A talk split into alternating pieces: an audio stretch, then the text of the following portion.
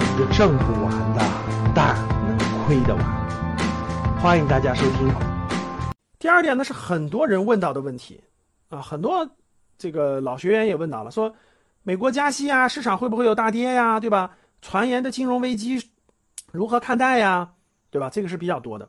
从嗯宏观经济层面，其实我想说的是什么？各位啊，宏观经济层面其实很难判断和把握。宏观经济层面啊，宏观经济层面呢，其实很难这个判断和把握啊，可以说非可以说是啊非常难判断和把握。嗯，我以前也花过一些时间去研究宏观经济层面的东西，后来我发现其实根本这个逻辑就行不通。各位，就宏观经济层面的东西，你觉得对市场有没有影响？但有影响，但是它根本就如果是这个逻辑成立的话。那研究宏观经济的人应该是应该是投资最牛的人啊，其实根本就不是啊，其实根本就不是。当想通了这个道理以后，研究明白，就我就放弃宏观经济研究了，我就不研究那些宏观的经济，什么加息啦，什么的这个呃利率调整啦，什么汇率调整啦，这些很难研究明白，而且这些因素都不是我们所能把控的。你像我举个例子，比如说美元加息这种，很多人很担心，哎，老师，美元是不是加息啊？然后呢，美元加息好像认为很简单的，美元加息，美元就走了，然后美元走了以后呢，那个股市就大跌了。发展中国家的，包括这中国的这个股市就大跌了，美国股市就大涨了，啊，这种逻辑纯粹就不成立，其实啊，太简单了，理解太简单了，理解太简单了啊，这个，那肯定是啊。好，我说完这个啊，像美国加息这种呢，属于宏观因素，站在国家层面啊，央行早就有预判了，啊，其实央行早就对这个有预判了啊，早有预判，也早有各种准备，这个不是我们所能。准备的，对吧？我们没有这个力量，也没有，也别操这份闲闲心。你也不如央行的这些专家更懂，对吧？这是第一点。第二点呢，这个美国加息呢，也不不会出现，不会像市场传言那么简单，那么理解啊。就美元就跑了，股市就大跌了。No No No，绝不是这样的。你不相信，看着吧。有可能它加息了，这边狂涨；有可能它短期有一点影响，但很快就那啥了。这个不是这个，这个这个这个。一个美元加息就直接能跟啊我持有的公司就跌了，我持有公司就涨了，其实没有很难做出直接联系啊，特别是这种那啥的公司啊。第二个传言就是最近很多传言就是这个就是美国要爆发金融危机吧，就全球的金融危机吧，啊有我看有我看那个也有一些这个美国的经济学家，也有一些民间的所谓的这个财商的这个所谓的危吧，啊国内也有一部分。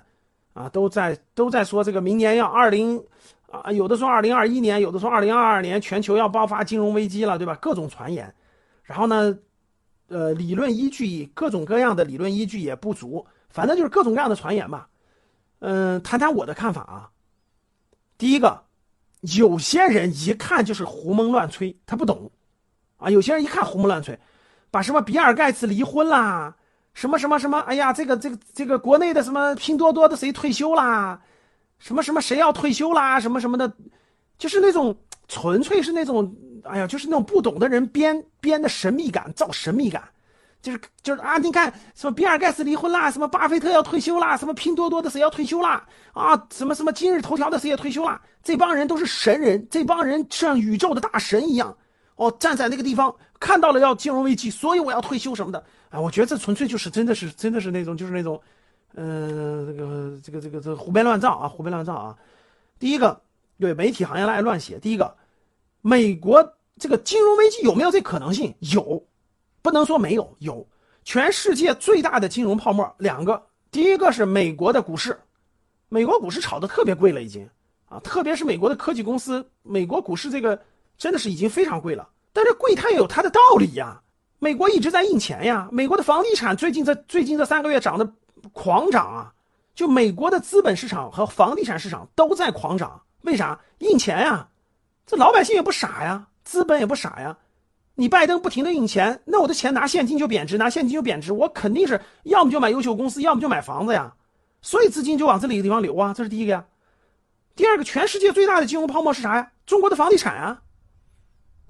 全世界就两大泡沫，就是就是什么叫金融危机啊？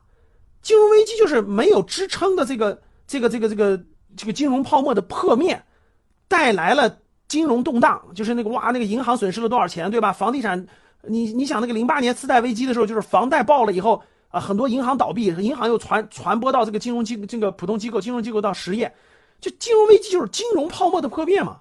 现在全世界最大的金融泡沫就两个，一个是美国股市，一个是中国房地产。中国房地产，你想让它爆怎么爆？中国的中国的行政政策都已经限制死了，他想一下出货都出不来呀。你想卖，你给我卖卖试试。所以中国的管理手段和方法已经让这个房地产泡沫不是那么容易爆破。谁爆了？房地产商爆了呀，开发商爆了呀。所以你看，控制住这个地价，不让它瞬间崩盘。然后呢，这个房地产开发商爆了一堆呀，潘潘石屹为啥卖呀？为啥把公司卖了？SOHO 卖了，对吧？这个华夏幸福了什么一帮房地产公司，恒大最近又爆了危机，为啥这些房地产公司出现这么多危机呢？这是因为国家压着房价不让涨，他们当年又疯狂扩张，借了一堆的债，有的上千、几千亿、上万亿的债，国家一控制住，他既要还债，房价又不涨，他当然爆了，他资金链资金链那个崩盘啊。甚至有的下跌呀！你像北京周边，基本上中国除了核心城市，其他地方的房子都在都都卖不动了。你像北京，环北京的周边的房价跌到什么地步了？从三万块钱现在跌到一万二了，已经，最高的是跌百分之七十。所以，你说有中国的这个房地产的这个危机呢，是开发商崩盘倒了一堆，还要倒，后面还要倒一堆。今天的节目就到这里吧。如果你想系统学习财商知识，提升自己的理财能力，领取免费学习的课件，请添加班主任。我们下期见。